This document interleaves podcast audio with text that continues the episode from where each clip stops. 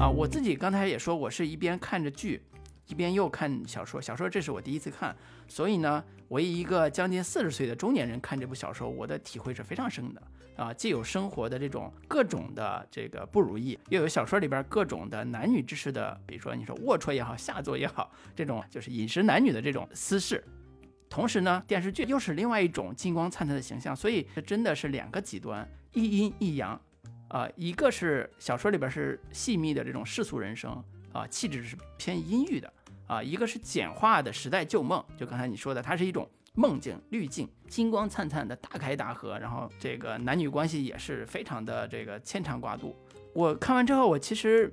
不会很分裂，反倒是有一种互为表里的感觉啊，就是一个是面子，什么是面子？黄鹤路电视剧是面子，一个是里子，什么是里子？小说是里子，蛮好蛮好。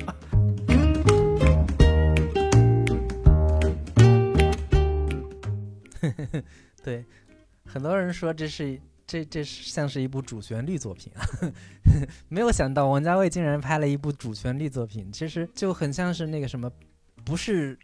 阿宝们创造了这个时代，而是这个时代成就了宝总，哎，成就了阿宝，就很像是对于敲打像马云这样的一些人 这样的一个感觉。说的有错吗？是你们说的好像没有错哟，人家就是时代成就了。啊，宝总不是宝总成就了时代。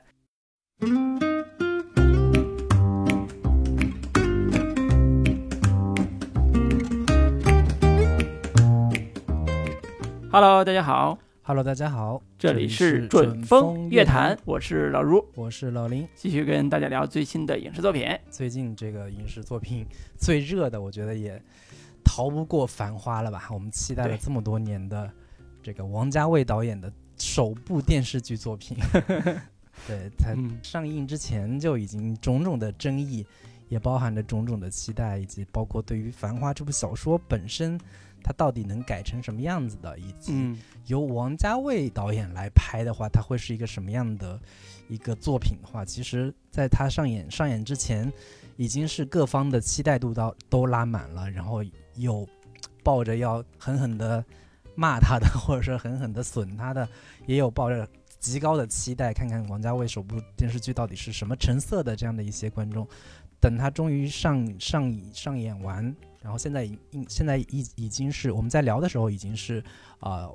三十集已经完结了，然后对口碑各方面也都还不错，我们就嗯来好好聊一聊我们对于这部电视剧版的《繁花》到底是一个什么样的观感和态度吧。当然，我们也是从我们呃日常工作跟做剧相关嘛，然后从我们的专业的做剧的这些同行或者我们自己的眼光里边去看这部王王家卫下海之作，下海 下海之作拍电视剧啊凡，之作，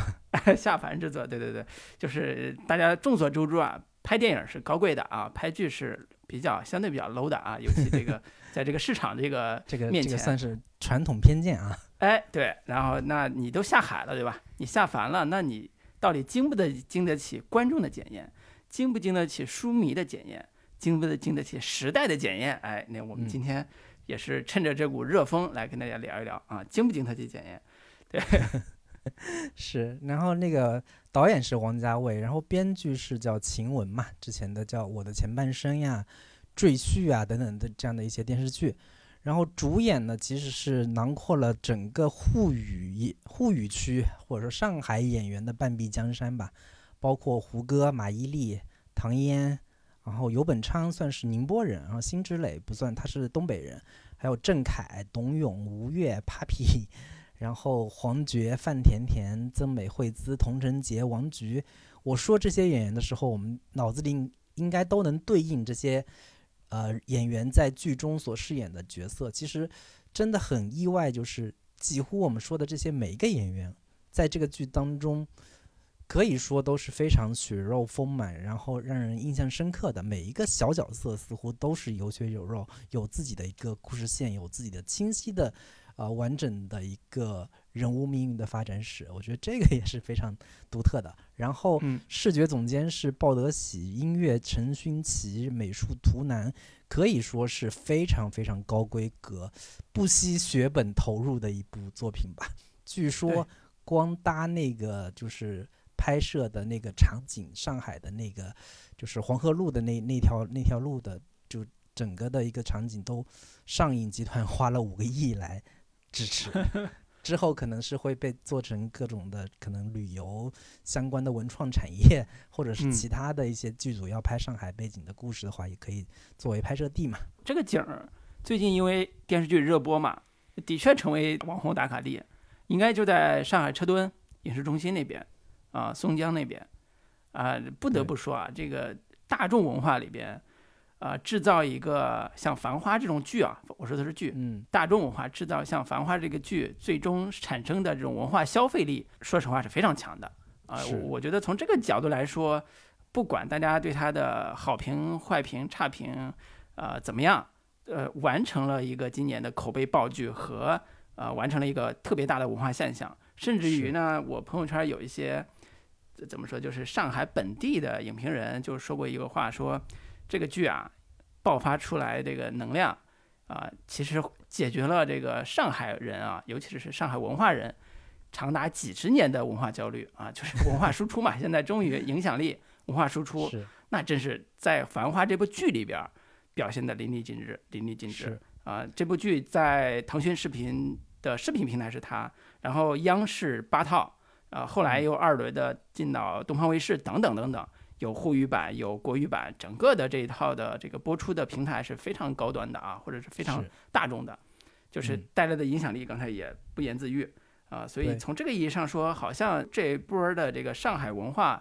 或者叫所谓的上海的这个潮热潮，有一点点被掀起来了。就是因为长期就是海派文化是被京派文化所压制的，包括影视圈的主流也都是在北京，就是我们搞影视的也都只能在北京来搞一搞影视了。然后上海影视圈，其实很多人说你为什么不去上海工作呀？那实实际情况就是上海 没什么影视产业，实在是没没有办法去去那里生存啊。但是有了这部《繁花》之后，我觉得海派文化确实是在最近这段时间是扬眉吐气了啊，嗯，威了一把，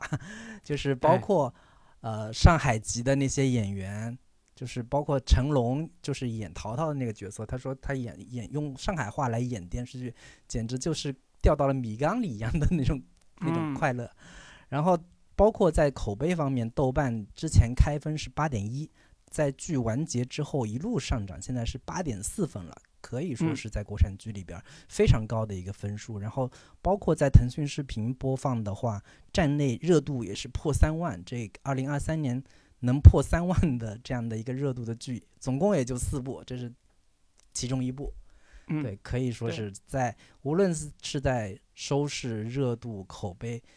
王家卫交出的这份答案，可以说是让广大人民群众都是相当满意的。对对对，其实我我刚才提这个也是让我突然想到，之前大概十年前吧，王安忆的《长恨歌》也拍了剧，也拍了电影，但是啊、几乎相当于扑街啊，几乎相当于扑街，影响力就对，而且恶评如潮。但是呢，恰呃十几年之后，二零二四年这个开年大戏啊，这个《繁花》也是近十几近十年来的这个上海海派文学的代表作了，但是大获成功啊、嗯这个反差和这个影响力，说实话也也是让我很惊讶。但是我们可以这个啊一步一步来，在这个片子上映之前，刚刚开始当预告片出现的时候，甚至对头两集第一天头两集出来的时候，那个口碑、那个 风评，可能还真跟跟真的跟现在是完全不一样的。讲实话，这个剧刚开播的时候，确实口碑不是特别好。刚放出四集的时候，甚至很多人都是抱着看笑话的心态来看的。然后最早放出那几支预告片的时候开始，大家就说这哪里是繁花呀，这是小时代啊，或者说这是什么威士忌或者是珠宝奢侈品广告吧，一点都没有繁花的那种小说的气质和味道。当时很多人心里就有一种不祥的预感，所以等到正片出来的时候，前两集其实有大量的争议，包括他片头曲说他抄袭《继承之战》的那个片头、片头音乐等等。但是首当其冲的一个第一个争议就是这个电视剧跟《繁花》有什么关系？可以说是一点都关系都没有。当然，嗯，公允一点说，你说一点关系也没有，也是不公平的。主角的名字还是名字是一样的吗？那些名字，然后宝总呀、李李呀什么之类的，汪小姐。但是这个他的故事的质感、它的味道可以说是背道而驰的。嗯，很多人就发出疑问说：“你为什么要买这个版权呢？”用一个不太合适的比喻，就是你相当于买了一部《红楼梦》的版权，结果拍了一部。贾宝玉升官记，或者说贾宝玉一个呃如何读书上进的这样的一个故事的话，那岂不是就买椟还珠嘛？会有这样的一个感觉。我不知道老卢你对这个问题是怎么怎么看的呢？哎呀，正好这个我刚刚还聊起来说，《繁花》这个剧看的时候，同时在补小说，那基本上我是白天读小说，晚上看剧，也就是追剧的过程中啊，所以呢，这个对比还是真的是非常强烈的。那不得不说啊，这个。这个《繁花》这个剧跟小说是真是几乎半毛钱关系没有，这个这个气质相差之大，简直就不像一个东西。但是呢，呃，我还是说嘛，我们从做剧的这个角度，我们从职业人啊，从或者从从喜欢这个呃看电视剧的观众的角度来看，如果你撇开原小说，你单独看这个剧，你觉得这个剧还是非常不错的啊。呃，商战部分加上男女情感部分。啊，尤其是里边就大量的这种男女的江湖儿女吧，情感的这种三角关系或者是多角关系啊，爱而不得的这种怨恨与仇怨啊，其实拍的还是非常好看的。那为什么大家反弹意见这么大？是因为原小说给大家带来的，至少有一部分原著的书迷和在文学史上这部小说带来的经典地位的这个角度去看，一个经典的小说如何改编成电视剧，其实是一个非常艰难的命题啊。成功案例有《围城》。那失败案例就更多了。刚才说《长恨歌》就是，那这个过程里边，小说的优势、小说的特长，为什么没有被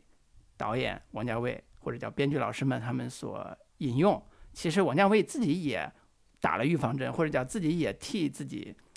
在提前在片子上映之前做了一些解释啊。他就说，其实原小说没有一个主线故事啊，甚至说它里边的人物关系都是片段式的。那从这个角度来说，作为一个电视剧。作为，尤其是一个偏商业性的电视剧，它不可能按照原小说的那种故事架构去拍，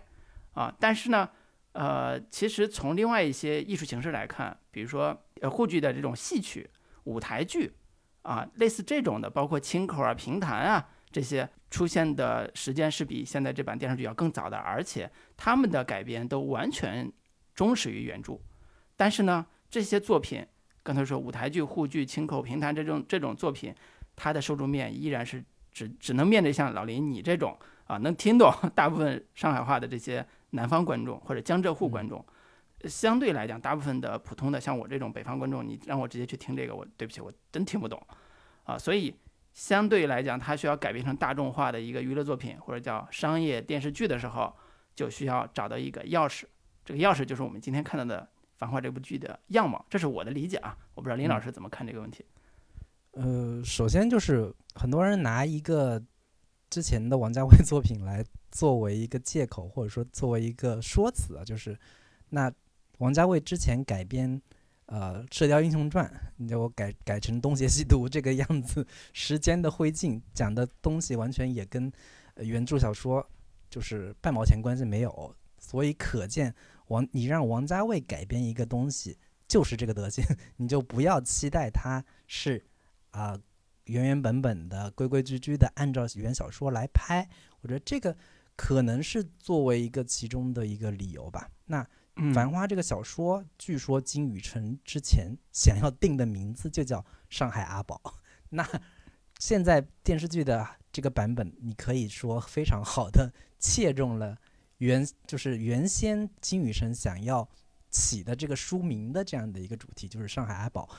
呃，我觉得刚刚老师提的这个其其中的一个点也是很很重要的，就是毕竟它是一个大众向的娱乐产品，或者说大众文化领域的这样的一个电视剧作品，它必然需要一个故事主角来让大家能够代入、能够共情。那他选取胡歌所饰演的这个宝总这个角色，我觉得必然是能让呃观众首先从人物上去代入，然后通过宝总这个人物作为主干。然后岔开，呃，分叉出分叉出他生命中的几个女人。很多人开玩笑说，这个故事就是个宝总和他的女人们的这样的一个故事。我觉得从这个逻辑来说，这样的一个故事形态也是符合王家卫此前的种种的呃电影作品的一个呃基本的框架和套路吧。比如说《二零四六》，就是以梁朝伟饰演的周慕云，然后以他为主角来串联起他生命中遇到的种种的。不以各种不不同性格、不同类型的女性角色，跟她发生的情感纠葛，然后讲述她整个的一个情感情感史、情感历程这样的一个故事模式。所以我在看的时候，我我我我我能，如果你相对比较熟悉王家卫的以前的电影脉络的话，你我我觉得还是比较能接受这样的一种改编方式和改编策略的。我觉得最大的争议还是说。他的气质本身跟小说的差别实在是过大了。当然，从对从客观原因上来说，小说有大量的关于六十年代的上海的这样的一个时代背景，确实从从审查上来说，从客观的不可抗力来说，确实这部分也是没有办法拍的。那他就选取了九十年代的这样的一个。一个一个呃时代背景来来呈现。那从另一个层面来说，主要还是觉得小说是一个它核心的有有两个字叫不想嘛。很多人就呃质疑或者说批评说你这个小说太你这个电视剧拍的太吵了，太响了，声量太大了，所有的人都看起来咋咋呼呼的。但是我从另一个角度来说，王家卫不是不能拍不响的那种故事。你看他那些《花样年华》。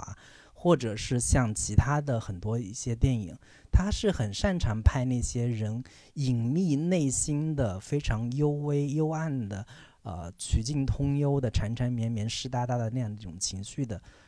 故事。但是如果真按照那个模式拍的话，我相信他是不可能取得现在这样的一个巨大的讨论度和巨大的声量的。我觉得真的要按按那个模式拍，很可能只是一场。小众狂欢，真个真的也就是几个王家卫的忠实影迷、死忠粉们，然后热切的讨论说：“啊，这王家卫拍的这个艺术水准真高呀，如何如何。”但是从大众传播层面，那小这个剧毕竟投资了这么大的一个 一个一个资本在里边，必然是希望能让更多的人讨论这部电影、这这部剧，让更多的人参与到这个这个故事当中来，也能对得起这部。呃，算是新世纪的经典名著的一个一个身身份和地位吧，这是我大概的一个想法。嗯，对，其实《繁花》在小说里边，它的核心的情节，大量的情节是生活中的男女关系啊，尤其是乱搞男女关系，这个这个是它的非常多的情节的故事，生活化的情节的故事。这种情节，包括六七十年代的中国历史上发生的非常灾难性的那个事件，呃。嗯，其实，在我们国产的电视剧这个领域里边，对不起，这个拍不了。也就是说，你故事这两个最重头的戏是拍不了的。那你对王家卫来讲，你再有金刚钻，对不起，你都拍不了。你你你咋办？哪能办？对不对？这解决不了。所以呢，转向了另外一个去去呃另外一个叙事的模式，叫呃九十年代改革开放叙事啊。这是在呃这部电视剧的这个领域里边。最适合也最符合当下，不管是官方也好，民间也好的一种呃心理需要的，或者叫舆论需要的，呃，而这种商战故事又是香港 TVB 长年以来，包括香港电影长年以来形成的一种比较好用的一种强对抗的叙事模式，所以在这种多方的商业因素和审查因素也好，和文化因素也好，和市场因素也好叠加的。环境下，其实对于王家卫的改编来讲是一条窄路啊，是一条窄门，就没有选择。说实话，你没有，没有几乎没有什么选择。说我做一个反映呃几个呃反映两个像小说一样反反映两个时代的一群上海人的生活的电视剧，我觉得这种要求是呃有点异想天开的。在我自己觉得，在当下这个时代面前是异想天开的。所以从各个维度上来讲，可能我们目前看到的这这部呃《繁花》电视剧，有可能是这部小说的绝绝响的改编版版本版本，电影可能都不会有，可能这一个版本有可能是绝响版啊，所以 大家我是觉得且看且珍惜，这这真的不是一个呃叫什么，好像大家的这个我觉得应该怎么怎么样，好像这事就 OK 了。对，所以简单，我我觉得可能咱俩好像说的有点像替王家卫做开解一样，就是好像说，人王导需要咱俩给 给开解一下，说你看这不是人家王导拍不了，是人家这个啊，这个力有局限，对吧？其实不是啊，其实还是从各个方面维度上去啊，先做一个立足点，你这个项目交到谁手上，可能都会面临这个问题。然后呃，这个剧还有另外一个争议或者说被吐槽的地方，就是这个。画面实在是太过于精致了，拍的完全不像上海九十年代的环境。嗯，然后因为我们也看过很多呃九十年代为背景的上海电视剧嘛，当年的《古风》呀、《孽债》呀 等等这样的一些作品，我们作为内地人还是大概知道我们的九十年代是什么样子的，尤其是我们作为八零后，然后很多人就吐槽说，这一看就不像是九十年代的上海，它像是一部。了不起的盖茨比，或者是《小时代》GQ 的这个时尚大片这样的一个感觉，这也是另一个在故事在电视剧刚开播不久的时候引发的一个很大的争议，包括啊外地上海人和本地上海人，以及本地上海人内部有说你经历过那个年代的人和没有经历过那个年代的人，以及你。住在上只角的上海人跟下只角的上海人，种种的不同的视角、不同的呃声音和立场的人，对于这部剧的这样的一个争议，对，我不知道老卢是怎么看待这个问题呢？好像一开始大家对于商，我觉得这是还是对于商战这个环境的理解和可信度的理解。就一开始啊，就头两集，因为重点写了胡歌因为股票市场遭遇的不幸啊、车祸以及带来的一些商战的这种人物关系的穿插，大家。对于猛的一下出现的霓虹灯式的大街道，包括特别像上海的，呃，不是特别像香港的那种视觉风格的呃样式，其实会有一点呃陌生感，啊，嗯，那这种陌生感其实一部分来自于它的视角比较单一，所谓单一就是它只写了黄河路上那几百米的故事，但是上海不是这样，九十年代上海不是这样。啊，大家认为的啊，大家认为上海有弄堂，上海有那个下直角的事儿，上海有黄呃苏州河的事儿啊，你不能只写黄浦江旁边那些事儿。所以呢，呃，大家一直在期待，其实还是对原著有期待，就是原著里边阿宝怎么成为宝总的，是有一是有一个，当然原著也没有写啊，但是至少我们知道阿宝是谁，阿宝是那个呃所谓在九六七十年代成长起来的那个小孩，怎么着在九十年代开始当上宝总的时候。他的人生是有基础的，但是故事一开始，电视剧的故事一开始，你只是看到了一个叫宝总的人啊，大杀四方，然后非常厉害。虽然一开始出了车祸，但是后来证明人家很牛逼嘛，就是还是按照爽文套路在写，遇到了贵人那个爷叔，然后怎么教他做生意，怎么又成了，怎么又成了一个有钱人，反正就是这套的，呃，看起来很商业的这种男大男主爽系的带商战逻辑的这种故事，他是。对很多，嗯，我觉得对很多喜欢看现实主义作品的观众来讲是尤为陌生和尴尬的，啊，因为这种这种写呃这种常年看惯了现实主义作品的观众是不太容易进入到这种看起来这么悬浮的啊所谓的强设定的故事里边的。对这种呃尴尬感，我觉得不只是画风的问题，不只是说他拍的像广告片，而是说对这个人物宝总啊这个人物的塑造和这个环境黄河这个环境的塑造。它都显得特别的悬浮，或者叫特别的架空。这这个是在一开始看的时候是特别明显的，甚至说在预告片阶段，我们看到预告片里边也有，呃，这个宝总在和平饭店的那段小戏，会觉得哇天，这拍的是一个霸道总裁啊，这 跟我们想象中的一个上海九十年代的故事好像差别特别大。对，所以这个我觉得呃是各方面的因素加成的一个，大家认为它不像。上海的原因，但是王家卫自己也解释了，说这个拍我拍的东西是我的一个梦，你可以叫它是上海梦，你可以叫它是在香港长大的，这个从上海呃小时候从上海长大，大概长到六七岁吧，后来跟着他父母到了香港，在香港长大之后，又在香港生活的圈子里边，又看到了好多从上海当年解放前来到了香港开始生活的那些上海人，包括我们看到的他，他后来在《花样年华》里边就有嘛，很多作品里边都有。啊，这个上海人是怎么怎么打麻将的，然后怎么说上海话，然后他心目中的上海，在现在这部剧里边是怎么呈现出来的，它更像这种效果，所以才会有金光灿灿的黄浦江，啊，暖调的这个这个各种大楼里边的这些啊江湖儿女，啊，它所有的一切都跟梦幻的场景是一样的，啊，所以这个可能是我还是觉得大家看惯了现实主义作品，猛的一上来看这种。呃，设定性比较强的，或者是画风比较比较鲜明的，是有点接受不了的。嗯，林老师呢？我是觉得，我我我只能用一个词来概括，就是王家卫的电影向来都是想象性还原，或者是想象性再现，就是你不可能要求他，或者说不可能期待他完全原原本本的按照极端写实主义的风方式来呈现一个呃。地域或者说呈现一个一个年代，就是我们看，哪怕像《花样年华》里边，它所呈现的香港，更像是上海，或者说我们去看那个《一代宗师》里边，也是有一个有一有一场是在广州的那个佛山的金楼那个里边所呈现的那个那个画风，其实跟《繁花》里边非常的相似，至真园呀，整个黄河路的那样的一个感觉，但是。难道说当年的佛山金楼真的就是这样吗？我觉得也不一定是这样。但是在王家卫的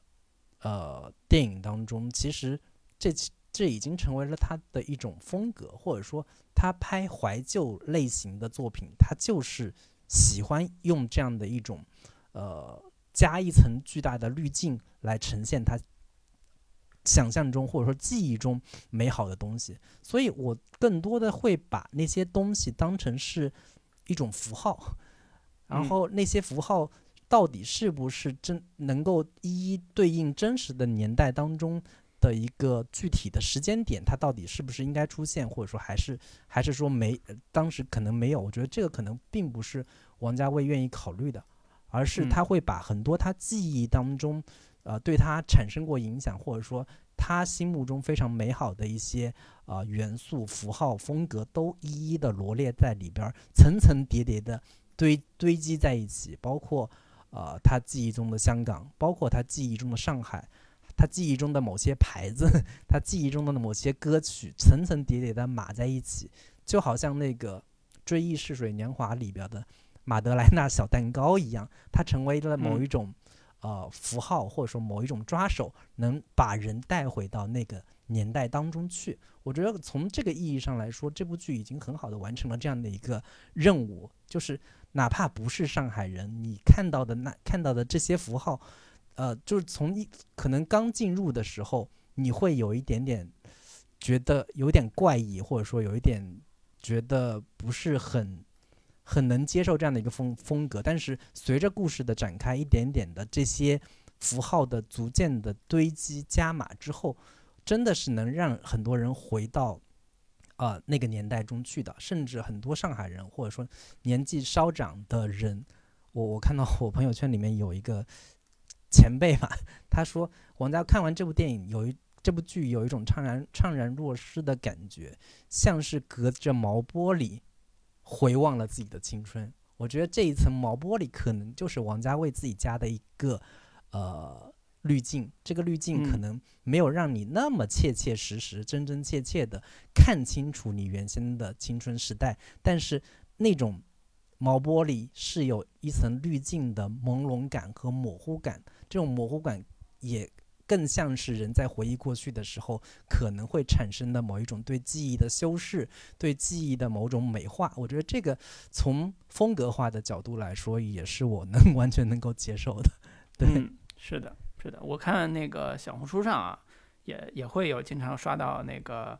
某人会晒出来他跟他的父母当年九十年代初在上海黄河路的一些照片儿啊，真的非常繁华啊，就是嗯很时髦。跟电视剧拍的其实差别并不大，当然这是一种佐证，叫好像我们那个年代的确有这种看起来很洋气的、很有就是所谓的消费主义的这种样式啊。但是好多人批评的原因是不不是因为他这这一点不对，而因为这个上海不只是这样子的。他说的是不只是这样的，因为上海还是说刚才说有有既有黄浦江，还有苏州河嘛，还有那些普通老百姓，还有一些大家。不像宝总那种开金手指的人生，还有一些每天啊、要努力的上班的，对，刷马桶的，不老弄他，这都算是最普通的了。还有马上要到来的这个下岗职工，对吧？就是这些这些，大家都说你你时代滚滚向前是是没错，但是我们的普通人的人生你怎么不表现啊？我觉嗯得这个话呢，你批评的没没毛病，但是呢，做剧啊有做剧的思路和想法，我们先理解《繁花》这部剧到底是干嘛的，他为什么要这么弄，然后再去想这个为什么他没有那种看起来很普通的上海普通人的生活啊？我自己刚才也说，我是一边看着剧，一边又看小说。小说这是我第一次看，所以呢，我以一个将近四十岁的中年人看这部小说，我的体会是非常深的啊，既有生活的这种啊各种的这个不如意。又有小说里边各种的男女之事的，比如说你说龌龊也好，下作也好，这种就是饮食男女的这种私事，同时呢，电视剧又是另外一种金光灿灿的形象，所以我看完之后，我其实不会很分裂，反倒是我觉得这真的是两个极端，一阴一阳，啊、一个是小说里边是细密的这种世俗人生啊、气质是偏阴郁的。啊、一个是简化的时代旧梦，就刚才你说的，它是一种梦境滤镜，金光灿灿的大开大合，然后然后这个男女关系也是非常的这个牵肠挂肚。呃我自己看的时候，我其实有一种 互为表里的感觉啊，就是一个是面子，什么是面子？黄鹤路啊，电视剧是面子，一个是里子，什么是里子？小说是里子，是，蛮好蛮好。我觉得这是看这个剧特别好的一种嗯，这个观察角度。对其实还有一个相对比较没那么重要的一个争议点啊，其实就是 BGM 实在是铺的太满了，就是就是从头到尾，就是它那个主旋律的那个起范儿的那个 BGM，噔噔噔噔噔噔，就是那那个那个旋律几乎从头到尾一直贯穿着，然后同时嗯，大。量的金曲铺满，什么 Beyond 呀、黑豹啊、张学友的《偷心》啊、执迷不悔啊，然后《东京爱情故事》的嗯那个主题曲啊，再回首啊，就是不完全统计，起码有二三十首，就可以说是嗯。王家卫这个花花钱买这个版权也是花了不少钱，也有可能嗯。是这个王家卫这个这一次真的是不惜血本，他而且他的面子谁就是想要这些歌曲金曲的版权也是可以轻轻松松拿到的，但是嗯很多人就就说你这音乐实在是铺的太多了，几乎每一个人一首主题曲，然后但凡他需要煽情的时候，你就来音乐，这个是不是也是一个非常偷懒的一个做法呢？我不知道老卢对这对这个问题是如何看待的。我觉得首先说明真的很有钱，嗯 这这是真的。光这些这些歌儿的版权那真是价值不菲。大家都知道嘛，你一个做剧的，你能花个一两百万做音乐就已经了不得了啊，就已经天价了。你想想这个这些歌儿的版权得花多少钱？但是不得不说，这些音乐，比如说我最喜欢的两首歌儿啊，一首是汪小姐主题曲《执迷不悔》，王菲嗯的歌儿，一首是啊、那个张学友老师呃《偷心》嗯是相当于宝总跟几个跟王小姐还有跟那个白月光他们的那个主题曲，哇天，真的是你没有这两首歌，我觉得这个戏真的大大失色啊。当然，我觉得配的不好的也有啊，就是比如说像《我的未来不是梦》啊，这歌我真的听不下去，在这个在这个 戏里边我是听不下去。同时，Beyond 的歌我也觉得配的过于多了，可以留，但是过于多了。还有剩下的有一些这个配乐比较满的部分，比如说噔噔噔噔，就是你这开头那个片头曲那种的，嗯呃，我就是我觉得叫过于满了。但是呢，呃，怎么说呢？就是我不相信有多少普通观众对放歌这事儿有那么大的意见。我觉得可能大家更呃更有意见的是这里边人太吵了，是上海话太吵了。嗯对歌这事儿，我觉得真的好多人可能跟我一样都是普通观众嗯审美趣味、嗯啊。我只要感动了，我只要觉得哇这歌配的有意思，比如说啊那个陶陶在阁楼上给小阿嫂送大闸蟹，嗯说这是一片心意，背景音乐配的是路边的野花不要采不要采，路边野花不要采啊，这这种歌就很好嘛。然后那个呃像呃宝总在那时候叫阿宝在东京，然后跟那个林子见面的时候配的音乐是《东爱》东京爱情故事的那个主题曲，那这种歌就很很恰当嘛。嗯，你说过，当然也有点过，但是也是很恰当。嗯，然后宝总跟汪小姐在跨年的时候在和平湾和平饭店的天台上约会，背景音乐放的是《友谊地久天长》，那这当然是英文版的，那那也也很恰当嘛，就是人家你看是约会，但是背景音乐是《友谊地久天长》，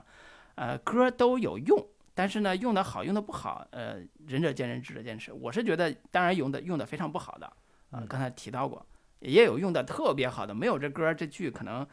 呃，就就感染力大打折扣。啊，我觉得这个，而而且你还没提到呢，王家卫，我觉得他电影里边所有几乎所有的原声音乐都用了。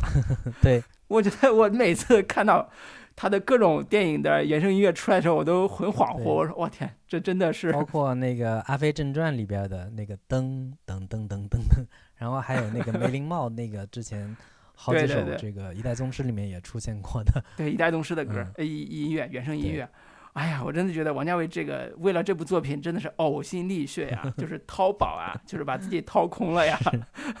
对我我自己的感觉就是，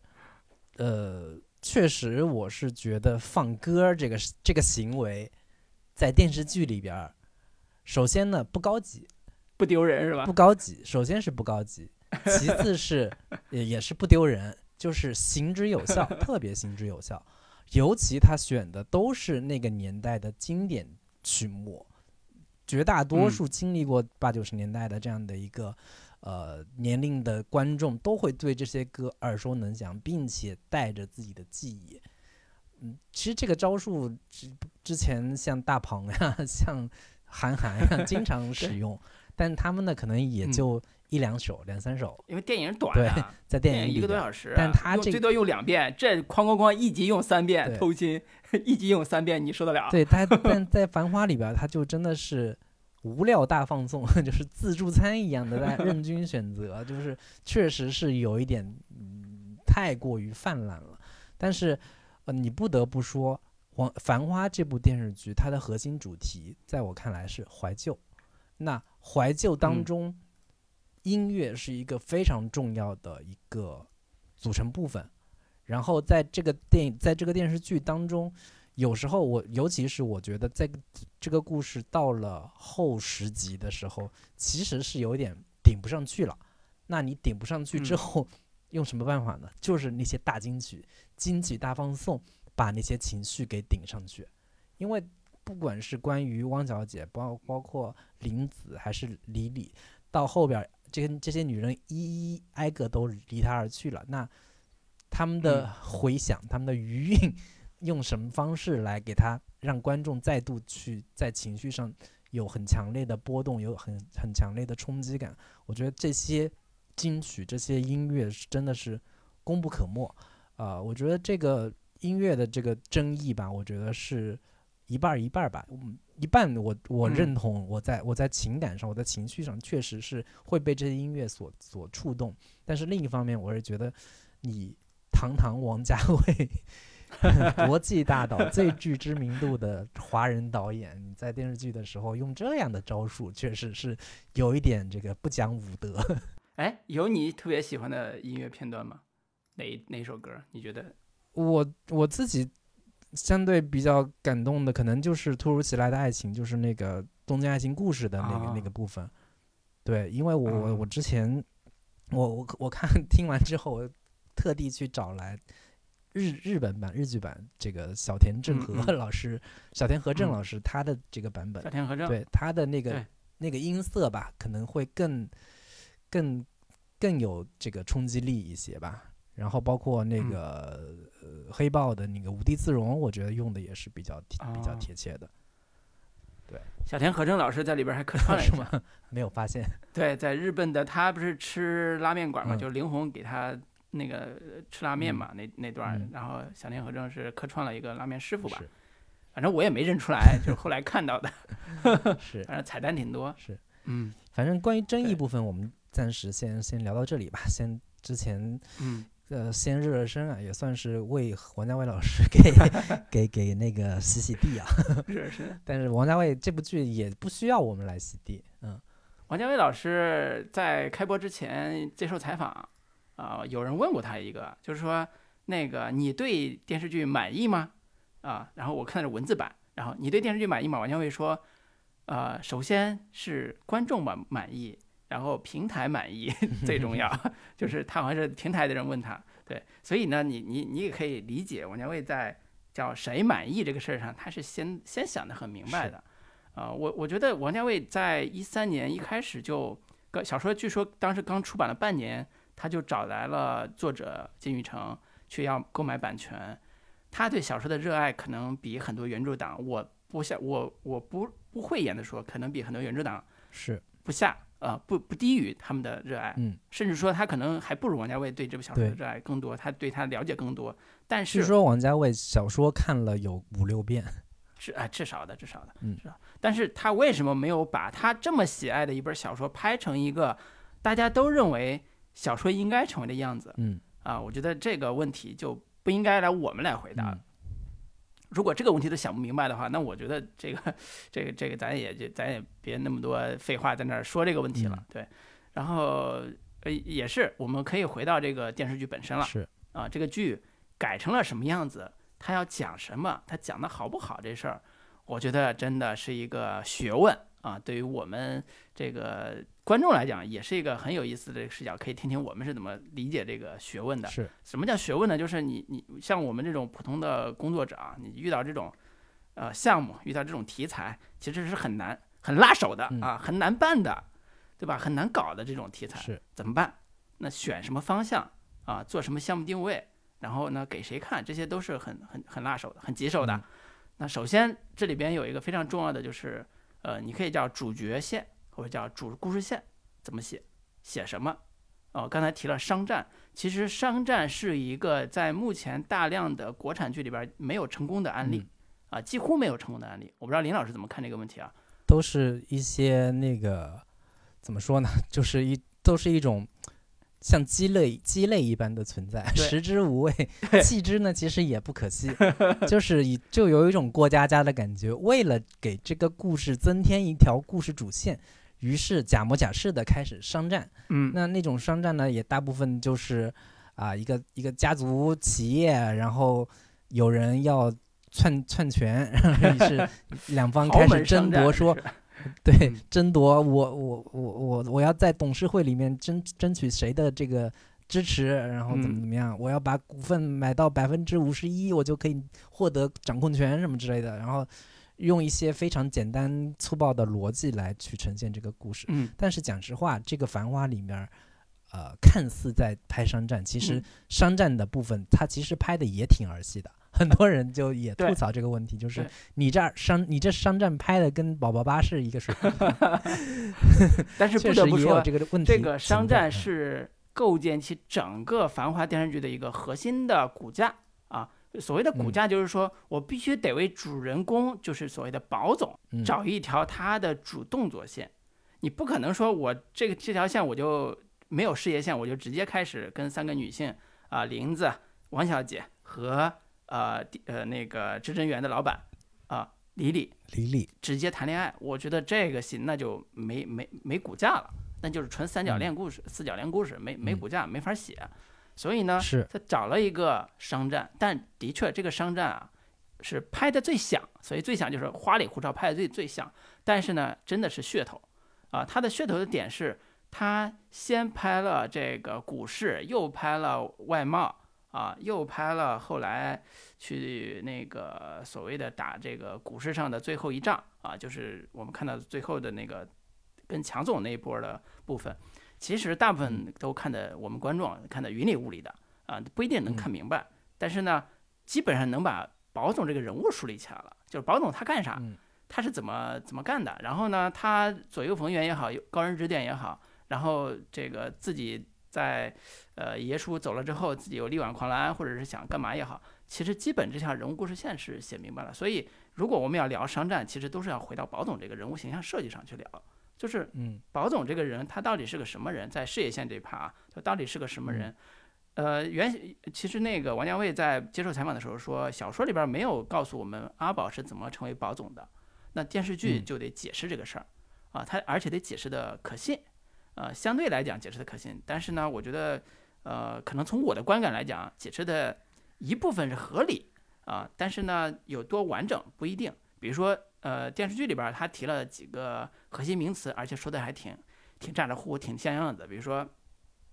啊、那个阿宝是从闸浦路到黄河路啊，最后到南京路。其实这三条路都代表了阿宝这个人怎么从一个呃所谓的投机倒把的小分子，或者做点生意的小分子啊，小这个小商贩吧。然后到了黄河路，就是我们现在的故事的从一九大概从九二年开始吧，这样一个在黄河路上这一段事儿，呃，以为核心的，然后做这个外贸为主。然后到南京路，其实就是后边的股市上市这个事儿，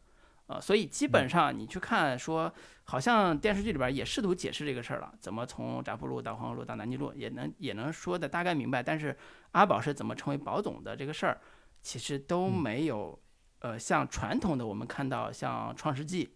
啊、TVB 的商战那样，能把呃，比如说叶荣添怎么一步一步在商战上打败对手，怎么成为商战大佬的商业大佬的这个这个过程写的淋漓尽致，写嗯。的风生水起。其实没有。对啊，所以这个不是一个传统意义上的商战为核心主剧情的路线，它更像一个主框架。这个框架之下，它想囊括什么，包裹什么，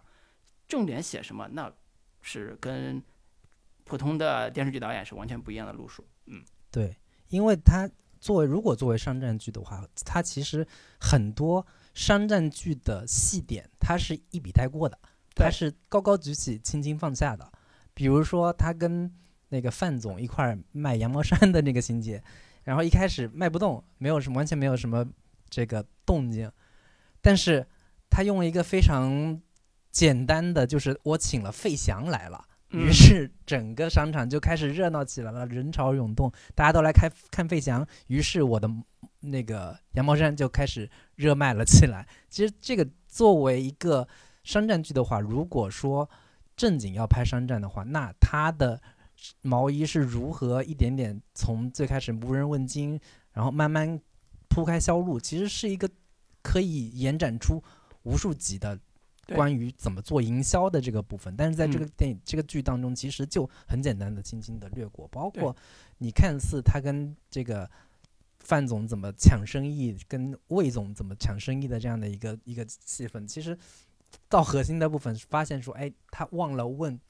那个你要的供货量有多大了。其实这种作为商战剧来说，有点太小儿科了，或者说太巧合性了。你不可能说你你我我要跟你做生意，你要卖我多少东西我都不问，这个嗯可能也是很多人会去吐槽和和和诟病的一个地嗯方吧。对但是呢，这个商战这部分的确要提供一个大时代背景，就是九十年代初改革开放啊、风生水起的那个年代，然后呃怎么着有一个大时代的时代气息或者时代精神给予这个电视剧，所以它才能在嗯 CCTV 这种央美就是呃是央八播是有一个原因的，比如说里对边会重点说这个宝总也好，汪小姐也好，他们怎么创业的。啊，他们怎么把中国的商品走向国际的？尤尤其是呃，在上海这片沃土上，改革开放的沃土上，怎么开放出市场经济这朵这朵啊，这所谓的花儿的？对，这个是嗯，刚才说这个商战必须得提供的一个时代精神啊，所以只有这样才能完成一个主流叙事啊。当然，你说这个主流叙事是对和错，是应该和不应该，我觉得。这个判断呢，我觉得就不在我们节目里边判断，你大家自己去理解，自己去想象。多人说这是这这是像是一部主旋律作品，没有想到王家卫竟然拍了一部主哎旋律作品，其实就很像是那个什么，不是阿宝们创造了这个时代，而是这个时代成就了宝总，哎，成就了阿宝，就很像是对于敲打像马云这样的一些人 这样的一个感觉。说的有错吗？是你们是说的好像没有错哟，人家就是时代成就了啊，宝总不是宝总成就了嗯时代，对，所以这是些看起来好像不不需要聊的这些问题，但是在这部戏里边儿其实是呃是大家的满意和不满意叠加的一个就是嗯。诉求的冲突，甚至说这个诉求并不是观众的诉求，是主旋律对他的诉求，是某一种嗯。利益集团对他的诉求，对吧？这这个我就觉得不用再细说了，因为这里边在最后一集第三十集的时候，你可以看得清清楚楚、明明明明白白，宝总要成为一个什什么样的人，并不是宝总，并不是阿宝能决定得了的，说的有点玄乎，就是宝总未来嗯在三十集要成为一个什么人，并不是阿宝能决定的。阿宝要在嗯时代的面前要低头，要成为一个所谓的符号。对，所以我觉得嗯这里边儿，哎呀，非常非常唏嘘的是，我正好看到了 CCTV 的一个官媒发了一个也是对这个剧的剧评，它里边有一句话，我觉得特别有意思。呃，他就说宝总从阿宝到宝总，《繁花》这部剧简要的描绘了一个在市场经济中一个市场弄潮儿的诞生。然后呢，他就把宝总塑造成一个怎么在成为既得利益者之后，又啊、成为一个就是呃把三洋的这个 T 恤衫从南京路通向国际市场大门的商人，又如何就把仿造呃把那个马老板马老板就是仿造这个 T 恤衫那个人找到了一个正途，然后如何又把散户的利益纠结起就就呃散户的利益联系起来，然后把嗯。呃这个有钱人这个强总进行搏杀，嗯。啊，然后用用范总的话来来说，就是啊，宝总是一个为数不多的吃相优雅的商人，调子都已经定好了，对吧？所以你就知道这个罗斯壳里做道场能做东西其实嗯。非常少，所以呢，我也我也我我也觉得不用为难，呃，这个王王王家卫导演说你一定要给我来个这个商战，再给我来个什么花儿，对不起，我也说实嗯。话也不太爱看，所以呢，回到这部剧的真正这部剧真正的重点，真正的核心是情感，是嗯你可以换句话说是这部剧最不想也最不迷也最迷人的是暧昧，啊、是宝总身上的情感的暧昧和几个女性她的情感的，你可以叫成长也好，或者情感的故事也好的这种呃呃整个剧的这个这个灵魂，这是这是我看来的一个披着商战的壳儿，真正王家卫要写的东西。我不知道林老师对对这个问题是怎么看的？对，因为刚才老卢提说，哎，这个是啊、对于我们未来影视创作有什么启发呀，或者说有什么启示作用？我觉得这都是胡扯，根本不可能会有这样的项目落在你头上，哎无，限的资 金投入，然后呃。完全放开手脚，你想拍成什么样就拍成什么样。当然也是有一些限制啊，但是作为王家卫这样的一个级别的导演做出来这样的一个东西，我觉得对于未来的影视创作者没几乎 没有什么借鉴意义，因为不可能有这样的一个资金，也不可能有这样的一个呃自由度，可以让你花十年时间买下版权，然后拍了三年。正常电视剧你你很难去拍三年，然后以及是说我。讲实话，最开始我我真的很难想象王家卫拍出来的电视剧是什么样子的，嗯，而且我也完全不看好。我我我总感觉王家卫可能跟电视剧是有冲突的，他的 这种叙对事风格和他的影像质感，实在是跟电视剧是不搭调的啊。嗯我觉得可能的结果就是拍一个曲高和寡，大家纷纷吐槽看不懂，然后各种小众狂欢的这样的一个一个结果吧。但是我看完之后的一个最大的感觉就是，王家卫真端水大师，一个国际导演能在如此极高的难度条件之下，既保持个人风格，同时又能让大众顺顺畅接受。视觉风格上是王家卫的风格，叙事上有一些美剧的这样的一个节奏，同时他又懂得内地是电视剧市场的种种的政治正确，并且在此基础上照顾到各方的感受，就是男主大开后宫的同时，女主又能独立自强，拒绝恋爱脑，全员女性开始创业，然后能让男性观众在其中看到野心和欲望，同时又让女性观众看到女性的独立自强、被尊重、被爱护、被保护的这样的一种 一种感觉。就是我觉得他同时照顾了几方不同的观众，包括呃相对偏王家卫影迷的艺术片受众，同时又普通的电视剧观众，同时女性观众和男性观众，作为一个这个相对在大家看来是艺术艺术片导演，小众有一些小众的这样的一个导演，他能在一个出手操盘一个大众向的作品的时候，能够做到种种的这样的一些平衡，我觉得真的是让人佩服的五体投地。我觉得这个是，对，真的是你你你，如果你单纯真的完全拍一个非常艺术向的作品的话，那很可能只是说让啊、评论满意了，让一般让影迷满意了，但是真正在能够就是呃雅俗共赏，我觉得这个这这部嗯剧真的是做到了这样的一个一个一个一个标准吧。嗯同时，我觉得，呃，我我我单纯拿一个东西，首先首当其冲的就是，呃，很多人说这部剧，在我看来，它也是一个，呃，算是对国产剧的某一种意义上的碾压，就是你很难在国产电视剧当中看到这样的一个画面质感和它的呃影调、它的调色，能让人感觉这么的舒服。以至于我在看完《繁花》之后，我直接没有办法看其他的国产电视剧了，因为最近 很快接档的是《大江大河》第第三部嘛。我嗯打开的第一瞬间，我觉得视觉不适，就是没有办法接受这么粗糙的画面了，没有办法再看一般的电视剧那种调色，它的光光的那个感觉。包括很多就是后来也也也很多说，就是这这部剧全程过程下来是单机位拍摄的嘛，就是为了让光线能照顾到演员的三百六十度全方位拍下来都是能好看的，所以用单机位拍摄。我觉得这个剧的一个视觉作为一个标杆的话，可能未来的国产电视剧也很难达到这样的一个一个水平吧。你甚嗯至放到呃像网飞放放到美剧的一个标准之下，我觉得这部剧也是完全不逊色的。就是我觉得作为一个从首先最直观的视觉层面上来说，对于很多看惯了国产剧的观众来说，也是一种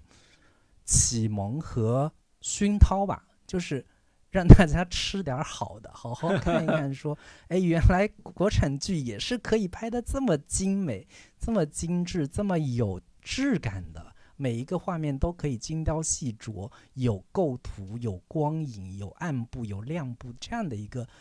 一个一个一个，相当于是艺术品呈现在大家面前。我觉得至少从第一点就是审美启发，或者说审嗯美熏陶，我觉得这个是王家卫的第一大功劳吧。对，嗯，但是我我还是要泼一下你的冷水，就是我相信有一部分观众会觉得这种审美反而不是他喜欢的，你能嗯理解这种感觉吗？就是你可以想象，呃，在这种悬浮，在他认为的悬浮故事的这个基础上，做出这种像广告片儿一样、广告片儿一样的审美的呃视觉风格，其实是有点儿什么上雕花儿，你知道吗？就是它是有 它是有不同的反应的。当然，我跟你的观感是一样的。我觉得这种精美的画面、微妙的情绪、呃细致入微的人性的某一种层面上的这种撕扯和情感的拉扯，这种描述，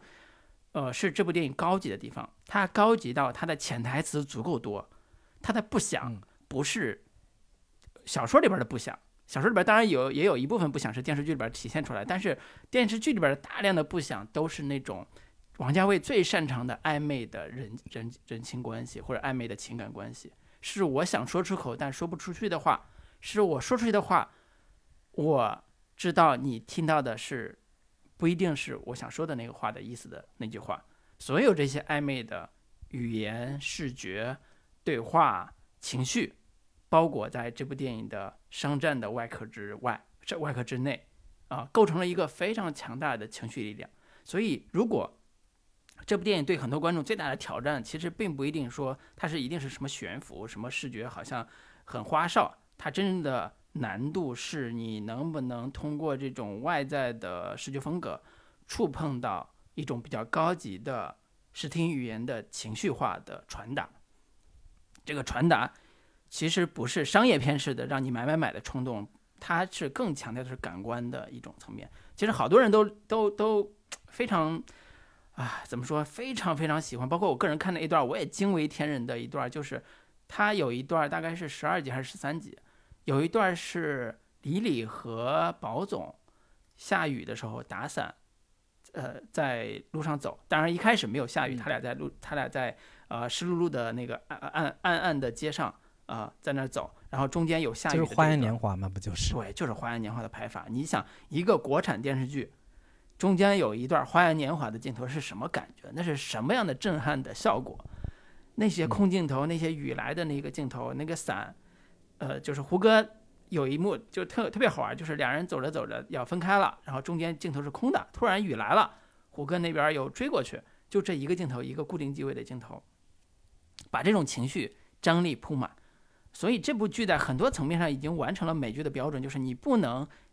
一边看看剧一边干其他的，你得眼睛盯着这个线，盯盯着这个画面，盯着这个电视机电视机，你才能完全的进入到这个故事情节里面，完全进入到这个情绪里边。这个情绪的东西其实是王家卫最擅长，也是最最拿手，也是这个戏他没有垮的最核心的原因。这个戏没有垮，并不是因为有了商战，有了宝总胡歌演的宝总，有了那些流行歌。是因为这个，因为他完成了视听语言对情绪的极致的、无出其右的，就国内啊，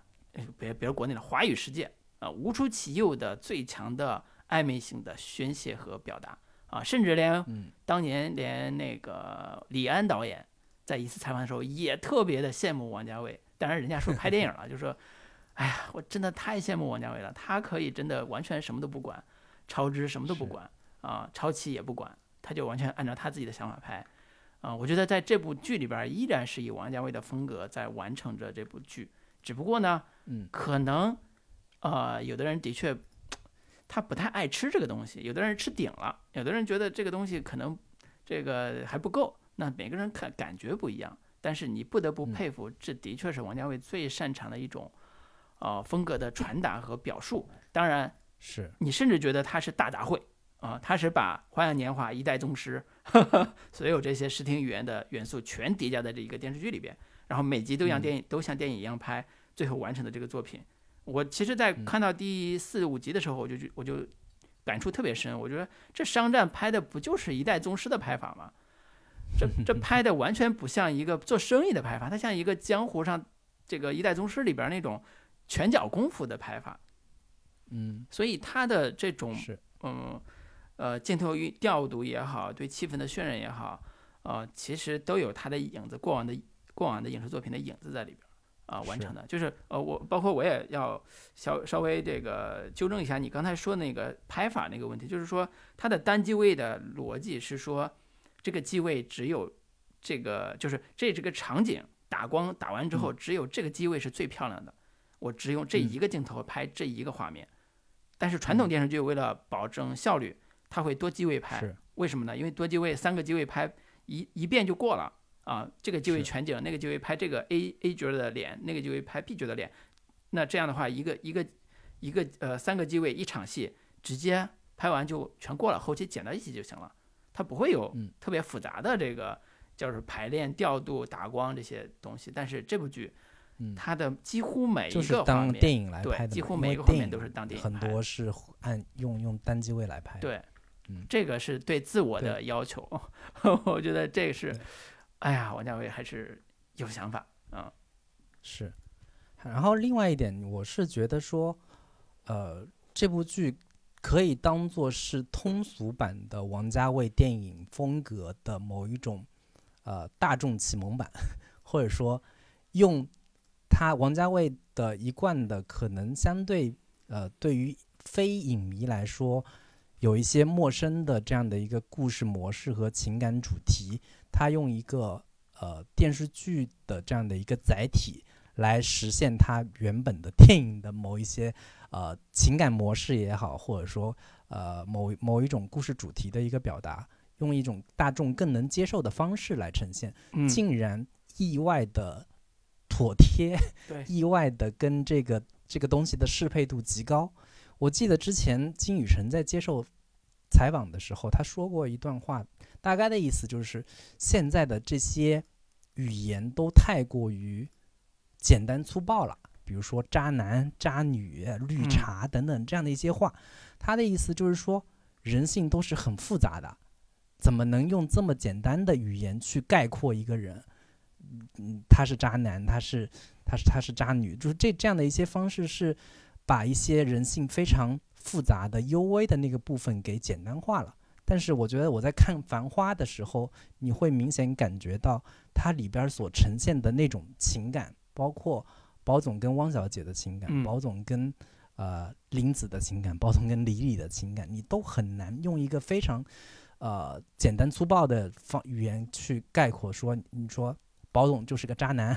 或者说哎，这个这个话题最近有人在吵啊，这个话题有人在吵，就是 宝总为什么是个渣男是有原因的。这部剧里边，宝总每次在这三人之间周转的时候，会显得他特别情感上拖泥带水、拖拖拉拉，人家都。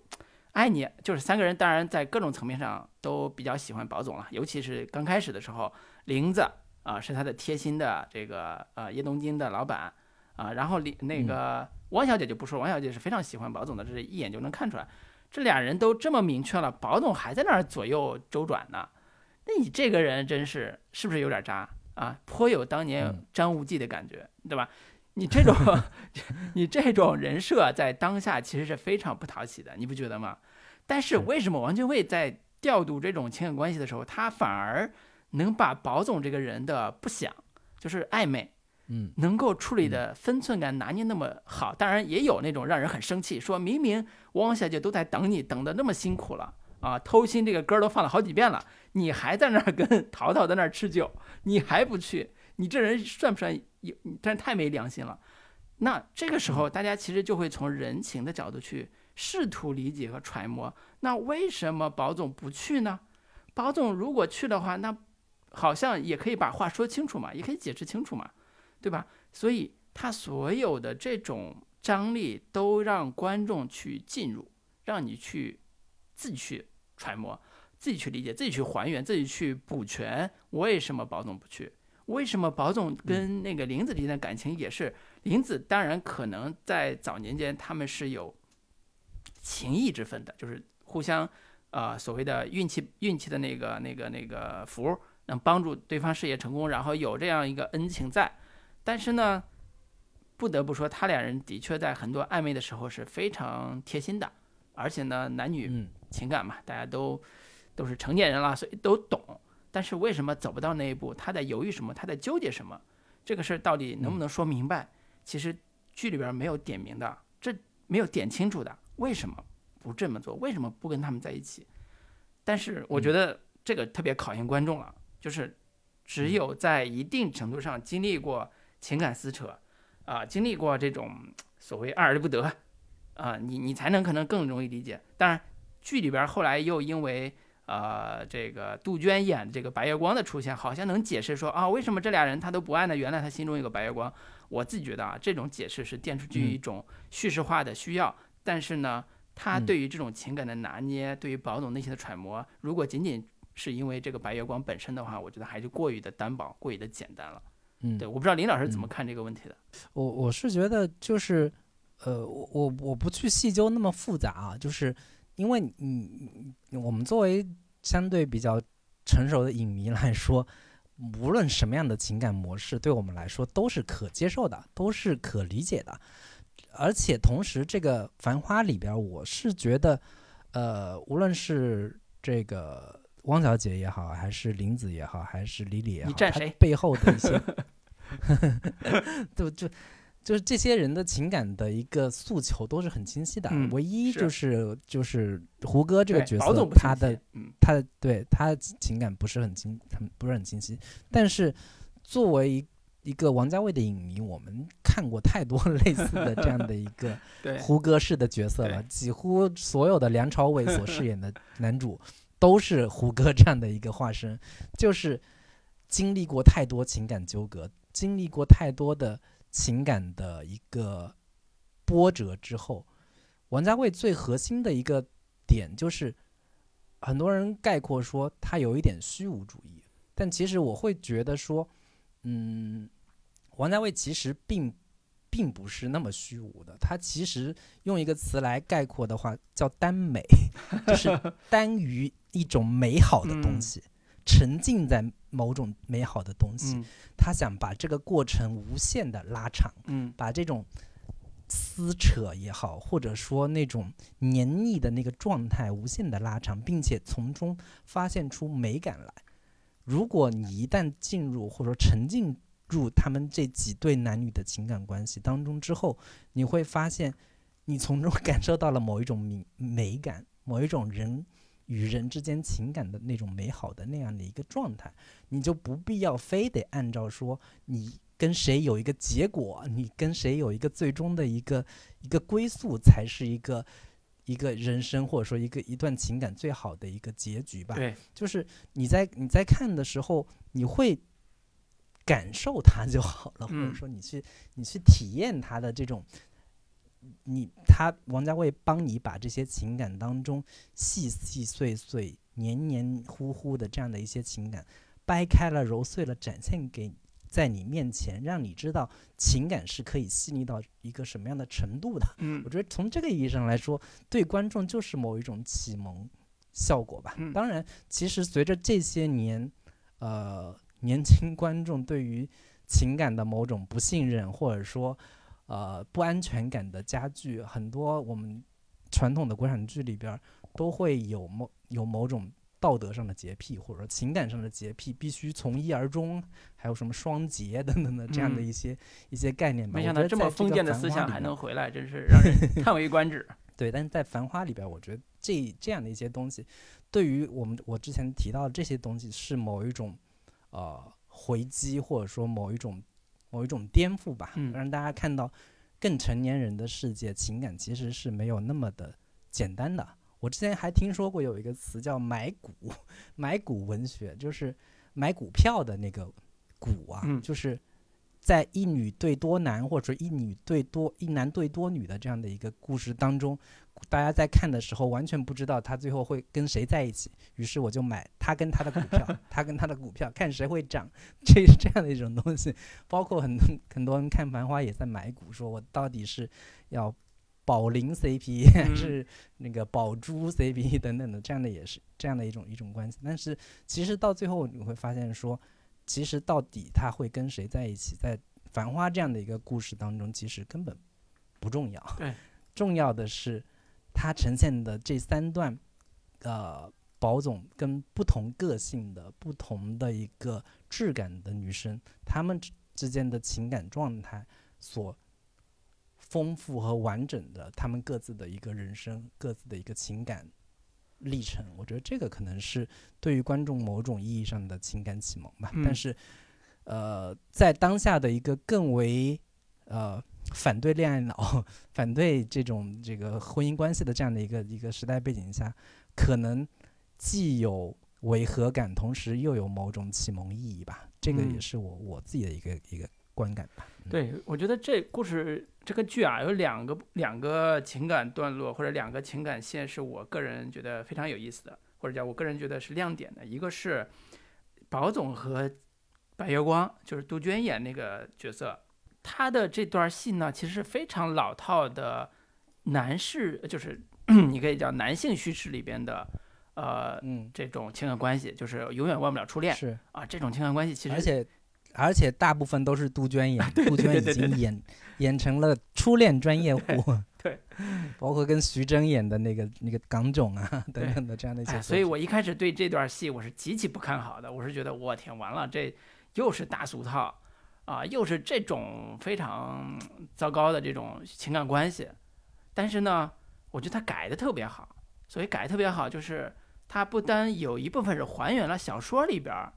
呃，就是他们一起在吃羊肉啊这种呃吃饭的这种戏，呃，包括他们最后分手的时候，呃，大概在七十年代末的时候，末的末的那场，他们在呃在那个杜鹃演那个角色他们家分手那段戏，几乎我觉得是还原式的拍的，就是这种对初恋的情感，其实一部分是呃人物命运。同同时呢，他的视听语言又足够的强，去辅助这样一个少年情感，在多年之后和情人相遇，然后又多年之后在在九十年代又去香港，他们又碰到，他拍的特别像《甜蜜蜜》，你知道吗？就拍的特别嗯有那种时代跨越之后两个人命运交叉那种那种唏嘘。他不是完全以一种叫哥有钱了你回来吧这种霸总式的写法去拍这种情感逻辑，他还是非常王家卫，非常懂我怎么在大俗套的情节上去做戏。然后呢，哪些是原小说能够用的，哪些是他可以重新再编排的。呃，我觉得这段完成的是不然不就成了那个中国合伙人了吗？对，呃，完成度是非常高的，因为我觉得他原来的原来的那种呃中国合伙人，包括像刚才说的那个港囧这种的，他其实都把杜鹃演的这种白月光当成一种纯粹的初恋符号去用了，就是长得好看，嗯。然后初恋的清纯，然后当年的暗恋，所有这一切都叠加在一个美女身上，他完全把它纯洁化了，把它一种塑塑造成一种纯白月光式的，叫我心目中的初恋这样一个符打引号的这个这个这个形象去处理了。但是在这个呃剧里边，我觉得他处理的分寸拿捏的这个情绪，呃，至少是我觉得女性观众应该不会很讨厌的，就是好像男人永远忘不了初恋这个梗就过不去了，就那种感觉。其实不不是，它有很复杂的这个情感逻辑在里边。然后第二个呢，嗯是我自己在看到第三、第四、第一、第二集，当然很，我觉得很拍的很，哎呀，当时第一次看的时候觉得哇天完了，这戏可能就黄了。但是看到三四集的时候，当林子那边叶东京的戏出来之后，我觉得这个戏有准头了。结果我一直往下看，我就发现林子这边的戏，叶东京这边戏越来越好，越来越好。呃，几几乎成为我觉得这部戏的另外一个最大的亮点。也就是说，如果胡歌嗯的这边的商战也好，包括他跟汪小姐的情感关系也好，是一个很好的一个张力，包括跟那个李李李之间那种很炫的这种情感的拉扯也好，是很很很好的这个情感戏的话，林子这边的叶东京的戏和林子呃呃林红还有葛老师淘淘他们这一组的这个小团体的戏，既有生活趣味，又有后来林子要割断情感，重创重新建立叶东京的创业创业的感觉，又有林子最后还要拒绝强总的 这些所谓的撩的戏，就是整个的这一段儿叶东京的戏，呃，我觉得是非常完整的，甚至说你把剩下的全去掉，阿宝做做一个辅线，然后把林子这条线单独拎出来，你去看，其实都是非常好看的。呃，不得不说，马伊琍老师演的也是非常棒的，整个的分寸拿捏和对和胡和胡歌之间对戏的那个气场的这个处理，呃，不最后到大吵架，就是这个团体要散伙的那场大吵下戏，我觉得处理的非常完美。我觉得这个是一个好好演员在遇到这种王家卫这种导演的时候，他所绽放出来的那种魅力，真的无出其右。如果说大家看到李李是被王家卫拍的绝世美艳的话，那那我觉得在呃这个戏里边儿啊、马伊琍老师是拍出了她可能很长时间以来大家被忽视的那种，啊、她也能演戏剧，也也能演非常复杂的情感的这种角色。当然，呃嗯，爱情神话也有了，爱情神话也有了，所以是可能这个 也不能这么说了，但是的确在这部戏里边，我觉得这段叶东京的戏，呃，分寸真的非常好啊、我觉得是特别我特别爱看的，甚至说如果没有这段戏，可能我我已经弃剧了啊。那那我就不得不提一提唐嫣老师的汪小姐。我没有想到我有生之年竟然会被唐嫣 圈粉，因为唐嫣这个演员呢，这个讲实话，我在此之前对她是没有什么感觉的，就是一个相对这个九九九五花，嗯就是中国的这个娱娱乐圈的小花的一个代表人物吧。此前她到底演过什么角色？讲实话，我都没怎么留下什么印象。但是这个这次的汪小姐确实是给我留下了深刻的印象。那我在这个故事当中，我我最喜欢的可能就是 汪小姐这个角色了。嗯跟跟老卢不同，我我我可能是更吃这个纯爱战士的那一套吧，就是他跟 那个胡歌之间的那种情感，确实是在这几组人物当中，可能在我看来是最干净的，最有那种呃纯爱感的我明白我明白。你东爱一出对，东爱的戏写的就是嗯王小姐跟胡歌这种戏的一种翻版吧，不是原型啊，不是不是那种正翻版啊，就是所谓的翻版，就是、嗯呃东爱里边那种纯爱是呃女主哎女主也是在等等那个丸子呀，对不对？天天等丸子，然后等的等的要死要活的。这部戏里边也是汪小姐嗯天天等这个 宝总，等的要死要活的。嗯，纯爱啊，对，是是林老师的口味啊。可能年纪大了之后，越来越会越来越喜欢这种纯纯爱的故事啊。但是能把纯爱拍好，其实也是相当不容易的。当然，当然就是我们国产剧里面有那么多的所谓的就是现偶现代偶像剧，嗯，但是能拍到像王家卫这样的一个质感，这么能纯度这么高，然后又塑造塑造的这个角色这么的鲜活，这么的让人亲切可感吧，就是完全唐嫣在这个故事里边儿，在这个剧里边儿是一个我从未见过的唐嫣，甚至让我觉得是可以说是重新认识唐嫣的这样的一个、嗯。一个一个过程吧，就是那种上海女孩的那种聒噪，然后又敢爱敢恨，非常直接，然后那种为了保护自己心爱的人，替他担心的那种那种娇憨的又可爱的，又有一些就是很网友概括就是奶凶奶凶的这种 那种那种状态，是一个非常我见犹怜的这样的一个一个一个质感吧。就是我整个过程看下来，其实我我。我从头到尾都是站在 宝珠 CP 那一边的，哎呀，所以结尾也是有所谓的错过遗憾，两人在东方明珠电视塔建成之后嗯，啊，那那种错过，那显而易见还是是观众也好，创作也好，都是想把这个这对感情留在最后来完成的嘛。所以这部剧里边真的，你要真的聊的话，有无数无数的话题可聊。其实除了我们说的这些啊、宝珠、宝玲，然后宝李 这三三三组 CP 之外，其实他在很多那些小人物的形象身上也是刻画的非常的出色的，就是包括像卢美玲、嗯范甜甜老师演的那个角色，也是令人非常印象深刻。这个前面看起来非常讨厌，甚至有点像反派的这样的一个感觉，但是他也是把他的一个情情感前史塑造的血肉丰满，然后包括那些服务员，包括那个潘经理对，然后小江西跟露丝、露丝和那个敏敏嗯，这几个服务员之间的情感情感状态，就是它代表了某一种来上海打工的那种沪漂的那种那种生活状态嘛，也是刻画的非常的嗯，还有那个单相思大楼里边啊，唱京戏的这个这个石石老师，对，啊，画画的、弹一红钢琴的嗯，对对对，这几个单相思、单相思大楼里边这几笔寥寥几笔，嗯哇，人物之丰富、有趣嗯啊，真的，嗯，这是这是原作的东西，这是原作的东西。对，甚至你你我们单独来聊一聊上海的美食，这个故事里对边有多少的好吃的东西，排骨年糕什么那个茶那个泡饭，还有像什么还有吃火锅儿啃鸡爪，对，吃火啊吃火锅我都觉得有点诧异，就是上海人怎么那么爱吃这个跟铜锅涮肉一样的东西？跟李李也好，还有好多，包括那个他的初恋回来之后在一起吃的那次也是火锅，啊、然后嗯胡歌那个演的宝总心心念念也是说当年吃的那种大暖锅，然后雾气腾腾，只能坐在身边都看不清脸什么之类的，好像对这种雾气腾腾的饭菜这种想象，在火锅这个层面上是表现得非常淋漓尽致的啊。当然里边也有嗯非常更多的美食了啊，那个嗯皇后路饭店。至臻园里边中间遇到危机，那请的香港师傅做的几道名菜，那都是满汉全嗯席式的 效果。是，所以我我觉得《繁花》就是我们单独再开一期就某个专题来聊，都可以聊好多期。嗯，但是我觉得今天时间所限，我们就先不多展开了。我不知道老卢最后有是不是要再展开说一下关于原著小说的这个部分，因为小说其实我是好几年前看的，嗯然后也没有看完，因为他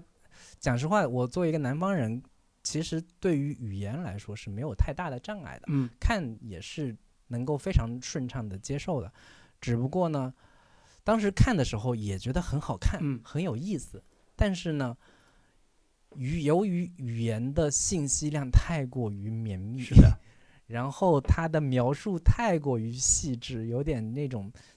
超极端写实主义的这样的一个写法，各种的路牌啊，嗯然后当时的生活细节描摹的极端的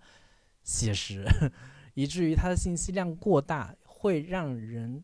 需要一个极其安静的、平静的状态下才能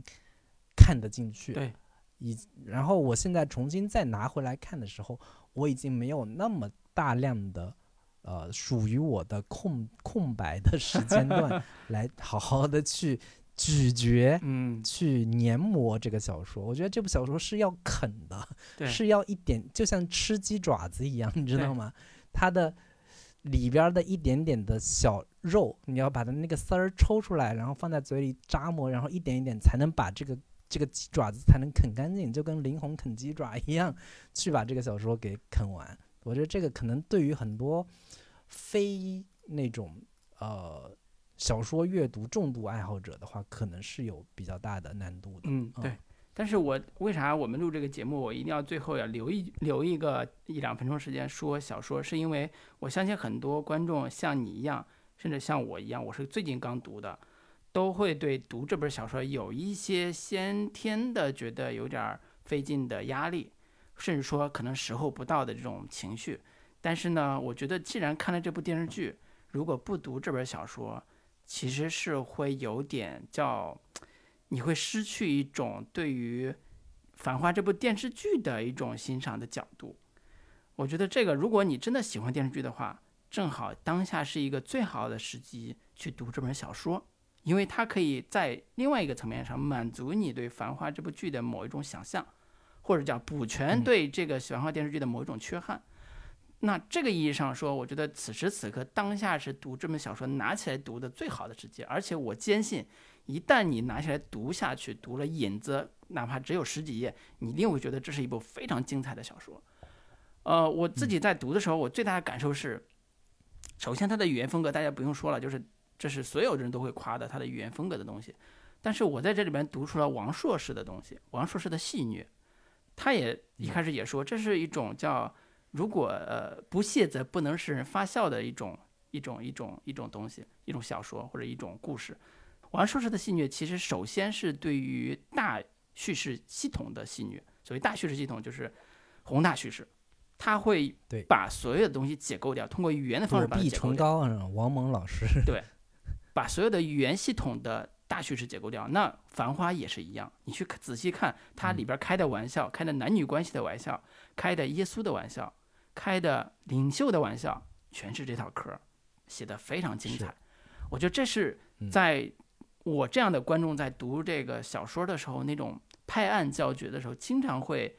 嘿嘿嘿笑出声来的感觉。然后呢，他在写男女叙事的时候，也会表面上写的是啊《金瓶梅》啊，写的是这个 很世俗的这些情事啊，甚至说龌龊事。但是呢，他写的极生动。这种生动，其实在一定程度上程度上。我觉得是 延续了当年费都的感觉，但是他比费都写的要更生动、更精炼，或者叫更不流俗。是，他他会用更好的笔触和趣味去处理这些俗的东西。我觉得这个是我认为他写的非常好的地方。当然。呃，因为某些原因，我就不能再展开跟大家读了。我觉得王那个我特别喜欢的徐子东老师是解读《繁花》的这个大家，他他很多在在现在，包括现在也有，包括之前也有写过很多文章解读《繁花》，啊，写的非常精彩。如果读着有点费劲的话，也可以看看他怎么讲这个《繁花》的，也许能帮我们去更好的理解它。但是我真的觉得，如果真的喜欢《繁花》这个电视剧，不读《繁花》其实是最大的遗憾。不看电视剧也就罢了，如果你看了你还不读，那真的是大遗憾。对我当时看的时候，故事开场那个影子就已经把我给吸引了。对，影子写的真太好了。捉奸的那个故事，对，它有一种非常好的吊胃口的技巧。对，就是那种三番四抖，一会儿要扯扯点闲篇，一会儿又被打断了，有人来进来买螃蟹，然后跟嫖跟买螃蟹的这个。这个调侃两句，调调情，然后又说：“哎呀，我老婆最近天天让我交公粮，我都 没有力气了，什么什么之类的。”然后又开始讲讲讲讲，然后那个护生要走，人说：“你你不要走。”然后开始开始讲，然后护生说：“瞎讲有啥好讲的？哈讲有啥好讲的？就是这种这种。”然后最后揭开说：“呃，这个原来是一个抓奸打小三的故事。”这最后其实这个影子就为这个故事。定好了一个基调，这 就是大，就是普罗大众、饮食男女、普通小市民最关心、最感兴趣的，就是下三路的那点事情。但是那个下三路其实包含的就是我们普通人的人生的最核心的那些况味的东西，其实就在这些男女之情的这这这部分身上。我们的生活，我们的人生，可能真相就在这这些，呃。男男女女的这些这些事情上，然后里边也有大量的可能，你在看起来说这个尺度以及它的真实性，真实感已经到了一个极端的这样的一个程度。包括护生回忆起他去一个补习班里面，然后老师那个就当着他他们的面就开始洗澡擦擦身子的时候，然后老师说你不要偷看 等等这样的一些一些小细节，就都是看的让人觉得哇，好有他的他的那种代入感和。能让你闻到那个气味，能够感受到的那个光线，能够回到那个当时的时代现场的那样那样的一些笔法吧，都是在这部小说里面极其淋漓尽致的进行还原和和恢复吧。我记得金宇澄老师很他在一个一席的一个演讲里面提到说，就是当年九九十年代的时候，上海有一堆就是旧货旧物。那些东西被运往台湾，嗯，运到台湾之后，很多人收购嘛。运往台湾之后，那些人去搬那些东西的时候，拿那些东西的时候，都是用白手套去拿的，就是你能感受到他们对于过去的东西的某一种尊重和爱惜和保护，然后以及他在。装进集装箱的时候，经过海关是要拿出来检查的。拿出来之后就塞不回去了，然后这些海关人员就会非常暴力的往里面挤推，导致很多东西是受到损坏的。那他写《繁花》其实就是一有用一种非常珍惜的爱护的一个姿态去回望他自己的。过去所经历过的这样的一个人生，其实回到《繁花》这部剧本身，我觉得王家卫也是用一种戴着白手套的方式去一一抚摸、摩挲过去的那一段历史，是真的是用一种很很呃恭敬的，或者说很呃爱护的这样的一个状态去回望过去的他他记忆中的那一段上海。故事，所以呢，这个大家都喜欢说小说里边有不想啊，不想这个词儿成为它的代表的一种美学风格。那具体这个不想到底代表什么啊？那《繁花》里边的不想和王家卫的不想到底到底代表什么？我觉得可能还需要大家仔细去体会。也许我们也在体会的过程当中啊。当然，我觉得可能如果有机会在遇到合适的时间，我们也把《繁花》这个小说也能。聊一聊，尤其林老师这种啊，读读这种小说，这么怎么说贴切的啊，读出来这种味道也这么 恰当的，是这种江浙沪人士，可能也是更合适。当然，这个也现在也定不了，遥遥无期。但是这可能是一个很好的一个很好的一个我们的念想吧。对，念念不忘，必有回响。念念不忘，是 是。行，那今天关于《繁花》的节目就跟大家聊到这里了。然后还没有加群的朋友，欢迎在微信中搜索“准风乐坛播客”的首字母 C F Y T B K，就可以找到我们的微信群聊。欢迎大家加群，拜拜，拜拜。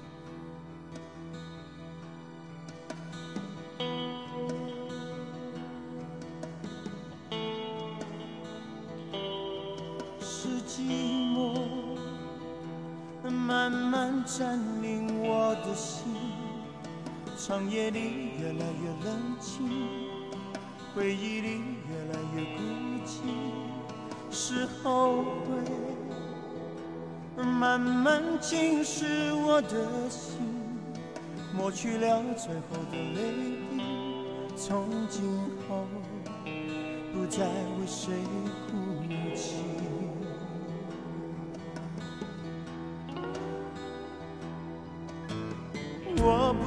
不敢再问是什么改变你的眼神，对爱厌倦，对爱疲惫，对我已没有感觉。温柔的缠绵，难道只是一时的气氛？留不住人，留不住魂，留不住你的一切。了解，慢慢伤害我的心，就让我醉死在梦里，在梦里，永远不要清醒。是。谁偷偷偷走我